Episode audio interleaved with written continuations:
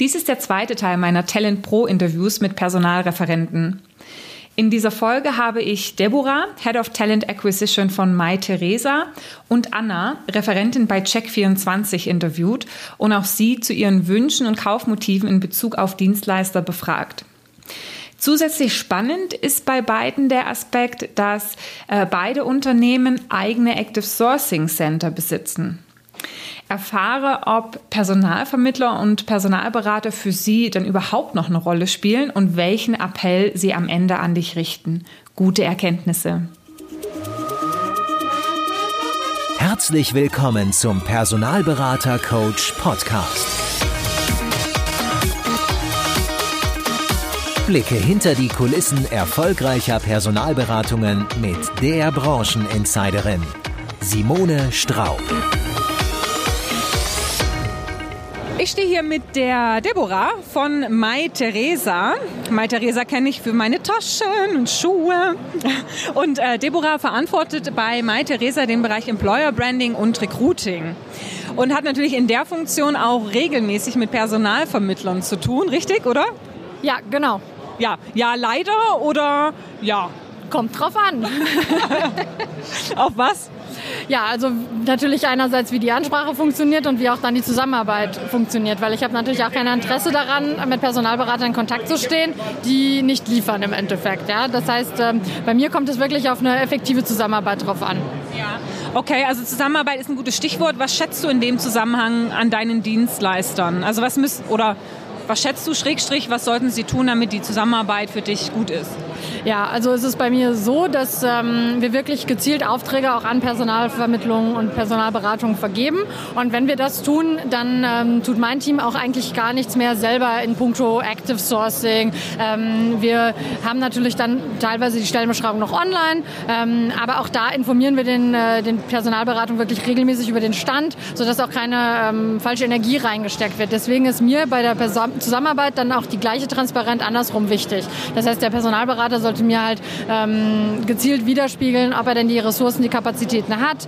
Ähm, er sollte sich an die Zeitfenster halten, die er mir vorgibt, bei, zu welchem Zeitpunkt er dann auch Profile liefern kann. Ähm, und die sollten dann natürlich auch möglichst gut auf das Spec passen. Und wenn der Personalberater ähm, oder die Personalvermittlung nicht genügend Informationen hat, sollten sie mir das auch früh genug mitteilen, damit wir nicht nach drei Wochen dann wieder an Punkt A stehen. Ähm, wo es heißt, ja, aber das wussten wir nicht, weil wir geben die Informationen für die Stellen, die wir wirklich mit Personalberatung besetzen wollen, auch wirklich frei raus.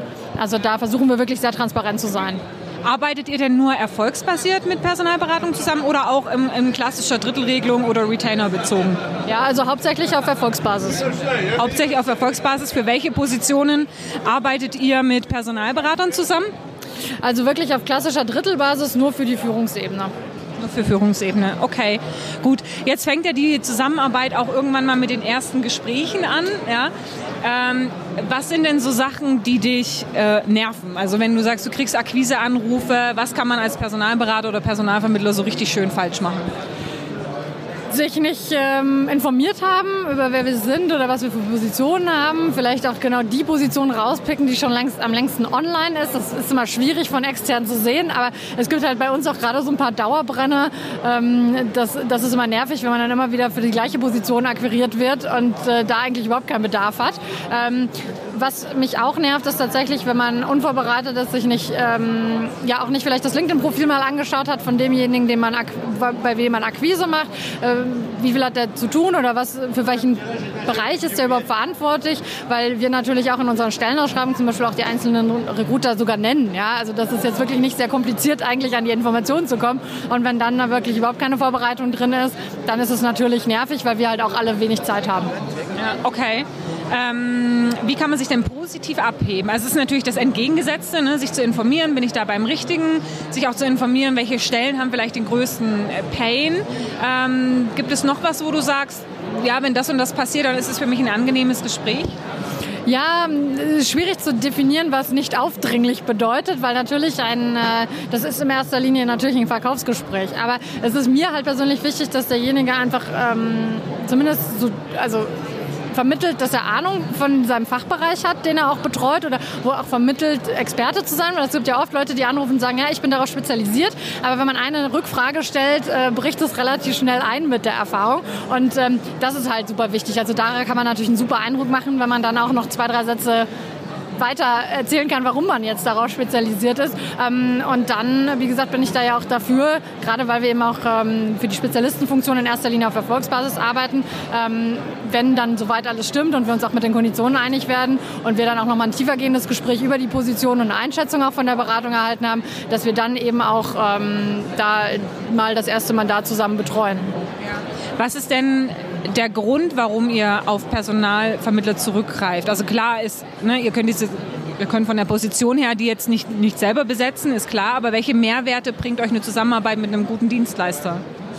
Also vor allen Dingen auch das Benchmarking, auch ähm, was äh, natürlich gewisse Gehaltsthemen angeht. Also wir haben natürlich unsere Gehaltsbandings, aber dadurch, dass wir als Online-Händler natürlich sehr, sehr viele unterschiedliche Berufsbilder abbilden, vor allem auch am Headquarter. Ähm, das Logistikzentrum von uns ist auch ähm, ein Katzensprung entfernt vom, vom Headquarter-Büro. Ähm, wir machen alles von IT über Logistik zu Online-Marketing, äh, zu wirklich Buchhalterpositionen, HR-Positionen. Also es ist sehr breit gefächert und da können wir natürlich dann auch gezielt mit Personalvermittlung zusammenarbeiten, die uns dann für, für einen Nischenbereich ähm, wirklich auch einen Mehrwert bieten, indem sie einfach auch Marktinformationen preisgeben. Weil wir suchen natürlich nicht jeden Tag einen Buchhalter.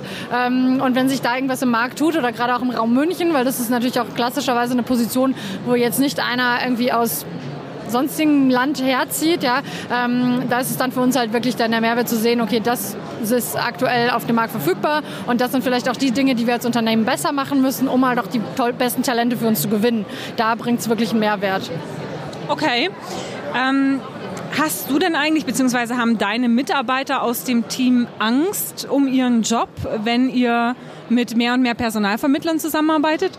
Nein, überhaupt nicht. Also wir haben von, ähm, dadurch, dass wir ja für das komplette Talent Acquisition, also Recruiting, Employer Branding und andere Personalgewinnungsstrategien zuständig sind, so viel zu tun, dass äh, uns die Hilfe eigentlich immer ganz recht kommt. Ja? Also wenn wir wirklich einen guten Partner haben, dann arbeiten wir auch sehr, sehr gerne und sehr langfristig auch mit den Partnern zusammen. Ähm, deswegen, also Angst haben wir da überhaupt nicht. Das soll ja eine ergänzende Funktion sein. Okay, ja, ich frage nur, weil das äh, manchmal so ein Glaubenssatz ist, der so ein bisschen äh, wabert, aber du siehst das durchaus auch als hilfreiche Unterstützung, um die Positionen zu besetzen, die für euch auch wichtig sind. Definitiv und ich finde, man sieht auch in der aktuellen Entwicklung, dass es natürlich immer mehr Inhouse-Teams gibt, aber diese Inhouse-Teams auch nur sehr erfolgreich sind, wenn sie halt eben ähm, auch mit externen Partnern durchaus mal zusammenarbeiten und auch, ich meine, wir sind ja auch auf andere Dienstleister äh, angewiesen, wie Stellenbörsen etc. Also das ist ja eine Mischung aus unterschiedlichen Komponenten die eine gute Personalgewinnung dann ausmachen letztendlich. Also das ist ein kleiner Teil von einer großen äh, Reihe an, an unterschiedlichen ähm, Hebeln, die wir quasi in Aktion setzen. Also du würdest auch sagen, obwohl sich die Unternehmen jetzt auch ähm, Teams aufbauen, die äh, die sozusagen Active Sourcing auch im Unternehmen machen, mehr und mehr Personalvermittlern auch ins Boot holen. Ähm, denkst du, dass nach wie vor auch die Unterstützung von externen Dienstleistern ähm, nötig ist? Definitiv, weil ich sehe das ja auch von der Seite, ähm, internes Active Sourcing hat durchaus andere, ähm, also wir haben ja auch teilweise ein anderes Ziel durch das Active Sourcing. Klar wollen wir ähm, eine Position besetzen, das äh, ist wahrscheinlich immer der Startpunkt, aber wir versuchen natürlich auch Beziehungen und Talentpool aufzubauen. Wir haben natürlich auch einen ganzheitlicheren Blick über, was die Personalplanung für die nächsten Monate, wie das ausschaut, was, was wir da gebrauchen könnten. Wir machen auch sehr, sehr viel, ähm, auch Direktansprache für junge Talente, die den ersten Job haben. Das sind ja Sachen, die wir nicht unbedingt über eine Personalvermittlung, Personalberatung machen würden. Ähm, bei den Personalberatern ist es natürlich doch durchaus der Mehrwert, dass wir mal, wenn wir eine Spezialistenfunktion ähm, besetzen müssen, dass wir uns da nicht die ganze Mühe machen sollen, wenn der in dieser Nische Tag ein, Tag aus unterwegs ist. Und da ist genau die Ergänzung. Okay, klasse. Hast du denn noch etwas, wo du sagst, das würdest du gerne der Personalvermittler- und Personalberaterwelt da draußen mitgeben? Informiert euch über die Firma, wo ihr anruft. Ähm, und äh, wie gesagt, habt keine, ähm, ja, habt keine Scheu vor den internen Recruitern. Äh, wenn äh, auch äh, uns mal nicht am Platz erreicht, dann sind wir meistens in Interviews. Das ist kein Mythos, das ist tatsächlich so. Ähm, und äh, wenn ihr einen guten Job macht, dann einfach am Ball bleiben und irgendwann werden wir es zusammenfinden, hoffentlich. Genau. Ja, danke schön. Danke. Aufmunternde Worte von Deborah, die dich zum Weitermachen motivieren. Wie sagt man immer so schön, Akquise ist kein Sprint, sondern ein Marathon. Lass uns gleich in das zweite Interview mit Anna von Check24 reinhören. Viel Spaß! Ja, mein zweites Interview von, für heute ist mit Anna. Anna arbeitet bei Check24 und ist seit zweieinhalb Jahren Personalreferentin. Hallo Anna. Hallo Simone. Hallo. Anna, meidest du als Personalreferent die Zusammenarbeit mit Personalberatern, weil du um deinen Job fürchtest? Nein, zu keinem Zeitpunkt eigentlich fürchte ich meinen Job. Nicht, dass mir ein Personalberater den Job irgendwie streitig machen äh, würde. Ähm, ich kann jetzt natürlich auch nur für eine Firma sprechen, aber ich denke, bei uns ist einfach mh, die Kultur äh, nicht da, dass ein Personalberater einen Personal-Inhouse-Referenten ersetzen könnte. Ähm, da, dafür sind unsere Strukturen nicht ähm, geschaffen. Darüber hinaus denke ich auch, dass der Trend auch eher ins Insourcing als ins Outsourcing geht. Ja. Okay, interessanter Aspekt. Ähm, der Trend geht eher ins Insourcing als ins Outsourcing. Was, also wie äußert sich das bei euch genau?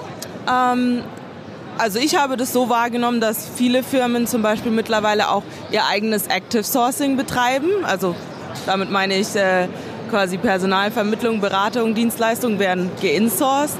Ähm, auch bei uns. Ähm, ich sehe die Stellen auch vermehrt ausgeschrieben. Also ähm, ja, dass Firmen wirklich ausschließlich Direct Searcher oder Active Sourcer für sich selbst suchen. Deswegen ähm, hätte ich da keine Angst, dass mir jemand meinen Job streitig macht. Okay, also auch bei Check24 ist das eine Entwicklung? Ja, definitiv, ja. Okay. Arbeitet ihr dann überhaupt noch mit Personalberatern zusammen? Ja, auch, weil wir auch einfach den, das Wachstum ähm, nicht alleine durch unsere Initiativen ähm, ja, bestreiten können. Also sowohl unsere Direct Searcher ähm, als auch die normalen Recruiting-Referenten könnten alleine das, das Wachstum gar nicht bedienen, das wir haben. Okay. Für welche Positionen würdet ihr dann auf Dienstleister zurückgreifen? Also oder wann entscheidet ihr auch, ob jetzt eine Position über einen Dienstleister besetzt wird und wann nicht? Also ganz klassisch natürlich ähm, Programmierer. Also das, da ist es ja so, dass von alleine wird sich keiner äh, oder wenige Leute ähm, bewerben. Also da ist es quasi essentiell. Ähm, bisher arbeiten wir da auch ausschließlich mit ja, Personalvermittlung eigentlich zusammen. Ähm, das, was du angesprochen hast, Personalberatung, machen wir überhaupt nicht in großem Stil. Mm. Aber du sagst im großen Stil, also arbeitet ihr schon mit Personalberatern? Also ich will nicht ausschließen, dass das irgendjemand schon macht. Wir sind ja auch relativ groß, deswegen kann ich nicht sagen, vielleicht machen das andere Recruiter für ihre Bereiche. Aber wie gesagt, auf gar keinen Fall irgendwie jetzt im, im großen Stil. Ähm, genau. Und dann auch das andere Thema, was du äh, angesprochen hattest, wenn ich so typische äh, Profile habe, die ich multiplizieren kann, ja, wo ich die Leute schnell brauche, ähm, die mh, relativ unspezifisch auch sind, die man leicht finden kann, nur ich quasi nicht die Ressource habe, diese ganzen Leute äh, jetzt dran zu schaffen, dann greife ich auf einen Personalvermittler äh, zurück, damit der mir einfach auch eine Masse liefert. Genau. Okay, also ist es sicherlich gut, auch immer mal wieder als Personalvermittler anzurufen und zu fragen, ob man unterstützen kann? Äh, ja, wobei ich möchte das differenzieren. Ähm, ich kriege sehr viele Anrufe und E-Mails. Die stören mich insofern, als dass sie meistens sehr unspezifisch sind. Ähm, so wie die Anfrage kommt, ähm, habe ich das Gefühl, man hat sich gar nicht äh, richtig informiert, was wir machen, denn dann wäre den Leuten auch aufgefallen, dass sie überhaupt nicht das bedienen, was wir äh, suchen. Nettes Beispiel, äh, wir hatten letztens eine Personalvermittlerin, Vermittlerin, ähm, mit der wir auch zusammengearbeitet hätten, bis sich herausgestellt hat, dass sie auf äh, Verpackungsdienstleister, Lagerist, so in die äh, Richtung, ähm, dort eigentlich spezialisiert äh, sind, was so weit von Check24 entfernt ist, wie es gar nicht, also weiter kann es gar nicht weg sein. Und da hätte ich mir natürlich äh, gewünscht, ein bisschen mehr vorab Infos einzuholen. Ja, genau. Dann, dann glaube ich, wäre man auch nicht so genervt, wenn man nicht einfach die Masse an Anfragen ähm, täglich hätte, via Telefon, via E-Mail, via Xing, LinkedIn. Ähm, ja, Genau, damit man dann halt auch einfach die guten Leute oder die passenden ähm, Partner mit denen auch zusammenkommt und nicht dann einfach von vornherein her so genervt äh, ist. Ja. Ja, jetzt ist es natürlich schwierig, als wenn man tatsächlich sich berufen fühlt und der passende Dienstleister ist und man anruft und man ist eine unter vielen. Was könnte denn derjenige sagen, damit er dein Interesse weckt? Also das heißt, dass er angenehm anders ist wie alle anderen, weil die Calls, die, die, die gleichen sich ja wahrscheinlich auch sehr stark. Ja, sie gleichen sich stark. Ähm, was könnte er machen? Hm. Also vielleicht... Ähm das, also ich, die haben auch schon einen ganz schön schweren Job, das möchte ich gar nicht verneinen. Äh, was würde mich ansprechen? Ähm Vielleicht hast du ja neulich mal ein Gespräch gehabt, wo du gesagt hast, da hast du mal eine Ausnahme gemacht, äh, derjenige hat dich länger ins Gespräch bekommen, weil das war so und so und so. Ähm, nee, ich bin da immer ziemlich äh, kurz äh, angebunden eigentlich. Ähm, was mich wahrscheinlich am ehesten überzeugen würde, ist, wenn wenn jemand zu mir sagt, okay, ich habe gesehen, Sie versuchen Position so und so äh, zu be besetzen. Okay, dann kommt immer die Frage, wie erfolgreich läuft das denn? Das läuft okay. ähm, wenn er mir konkret sagen könnte, wenn ich das Gefühl habe, er hat auch verstanden, wen ich äh, suche und wenn er mir vielleicht auch eine realistische und wirklich ehrliche Einschätzung äh, geben könnte, wie gut er uns bedienen kann, für dieses Profil und wenn, auch wenn er das nicht könnte bei diesem Profil, würde ich unter Umständen zu einem späteren Zeitpunkt für zum Beispiel ein anderes Profil auf ihn zurückkommen. Also wenn er mir sagt, ähm, okay, in dem Bereich ehrlicherweise passt nicht zu mir oder ist nicht das, was wir machen, aber wenn Sie in Zukunft Unterstützung in einem anderen Bereich suchen, dann würde ich auf den zurückkommen.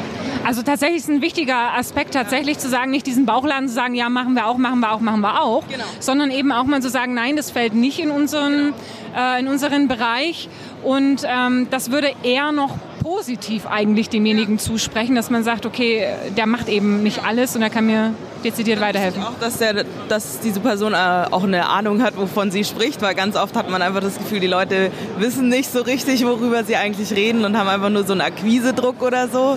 Ja, genau. Ja, okay. Ähm, jetzt ist es ja so, Personalvermittler suchen ja immer gern den Kontakt zum Fachbereich und ein Grund äh, dafür ist auch, dass sie sagen, der Fachbereich ist halt derjenige, der einfach auch den Pain, den Schmerz hat, also das wirkliche Interesse, auch eine Position zu besetzen. Jetzt ähm, sind ja Personalreferenten auch Menschen mit, mit Missionen und Zielen.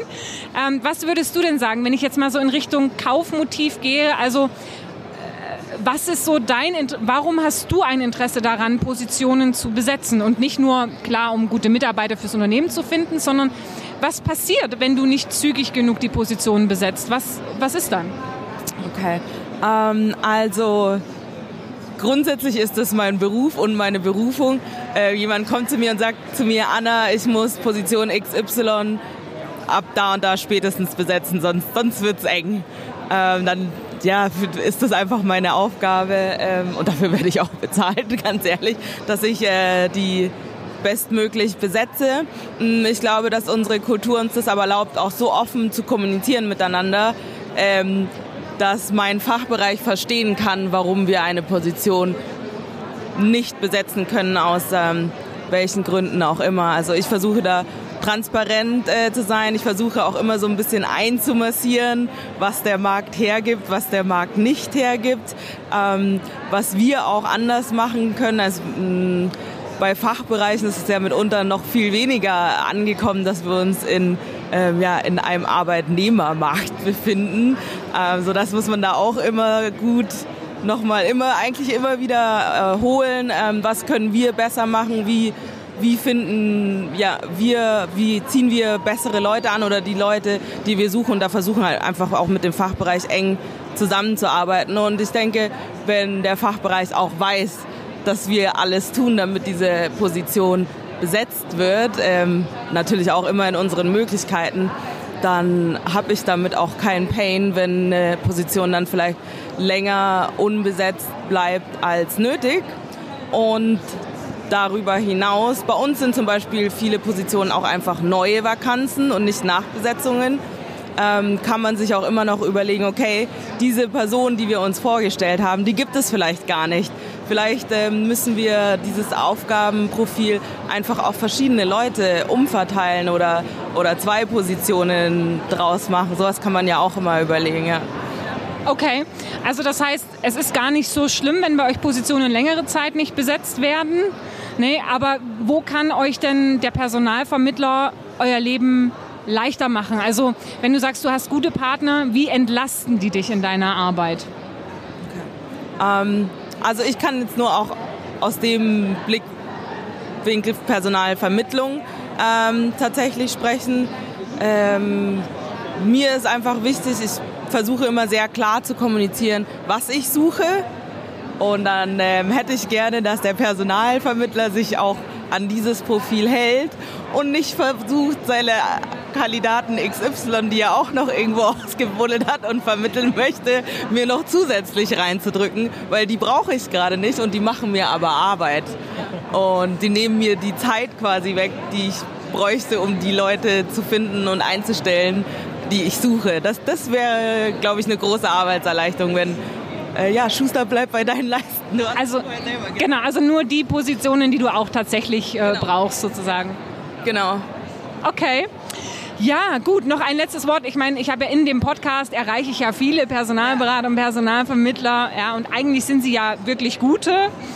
Was sind so deine letzten Worte an die Dienstleisterwelt? Äh, an die, ja, ähm, ich weiß, dass ihr alle einen super harten Job da draußen macht. Ähm, mir ist auch klar, dass ihr uns nicht anruft, um uns äh, zu ärgern. Ähm, Genau, ich denke einfach, äh, ja, dranbleiben. Man hat ja immer mal wieder Glück mit, äh, mit den ganzen Strategien, dass man irgendwie den einen oder anderen Kandidaten doch noch versucht, an HR vorbei zu mogeln etc. Ähm, ja, weiter so auf jeden Fall. Danke, Anna. Gerne. Oh Mann, da geht einem das Herz auf, oder? Eine Referentin, die findet, wir haben einen super harten Job und die der Überzeugung ist, dass wir es nicht bös meinen, das, das tut doch wirklich gut. Also eine Referentin, die Verständnis für unsere Situation aufbringt und uns auch in unseren Herausforderungen sieht. Die sieht, dass wir uns bemühen und es irgendwie auch für uns nicht einfach ist. Da geht es einem gleich viel besser, oder? Also ich weiß nicht, wie es dir geht, aber mich haben diese Worte direkt erreicht. Und äh, wenn du jeden Tag telefonierst und Akquise machst, dann ist es doch irgendwie auch schön, mal mitzubekommen, dass die andere Seite, die Personalreferenten, ja sich irgendwie auch in, ähm, in uns reinversetzen können. Und das ist übrigens das, also wenn dir da jetzt auch das Herz so ein bisschen aufgegangen ist, das ist das, was Empathie bewirken kann. So ein Mitgefühl ähm, öffnet einfach den Gegenüber und man wird gleich viel ja, positiver eingestellt, viel sanfter. Ähm, das heißt, wenn du die Situation vom Gegenüber verstanden hast und äh, seine Herausforderungen verbalisieren und auch adressieren kannst, ist das der erste Schritt in Richtung Zusammenarbeit, weil sich der Gegenüber einfach von dir abgeholt fühlt. In einem meiner letzten YouTube-Videos äh, mit dem Namen, also das heißt in etwa, wie du anders sein kannst als die anderen, war einer der Punkte, haben ehrliches Interesse zu helfen.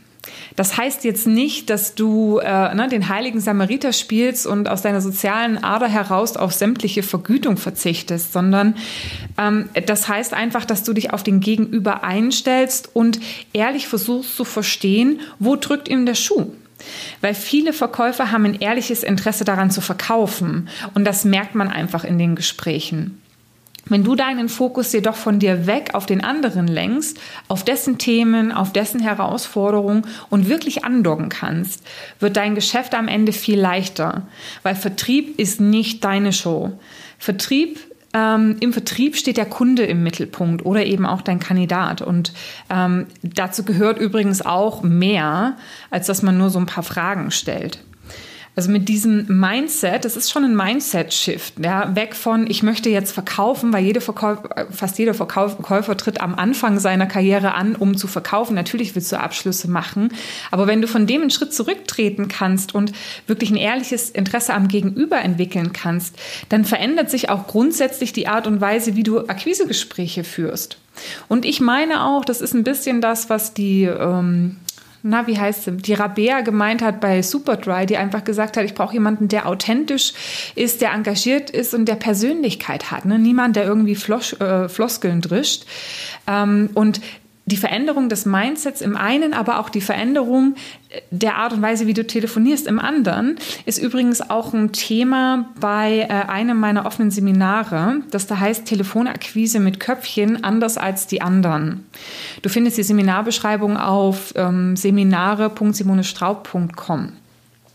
Dadurch, dass ich jetzt seit über einem Jahrzehnt Personalvermittler und Personalberater bei der Telefonakquise am Arbeitsplatz, also im Rahmen von Coachings begleite, habe ich mehr als 1000 Gespräche gehört und weiß einfach, wie die Masse telefoniert und eben auch, was du anders machen kannst.